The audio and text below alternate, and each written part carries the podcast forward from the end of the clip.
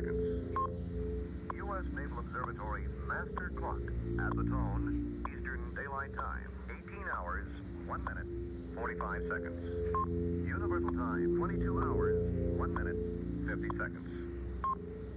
U.S. Naval Observatory master clock at the tone, Eastern Daylight Time, 18 hours, 2 minutes, exactly. Universal Time, 22 hours, 2 minutes.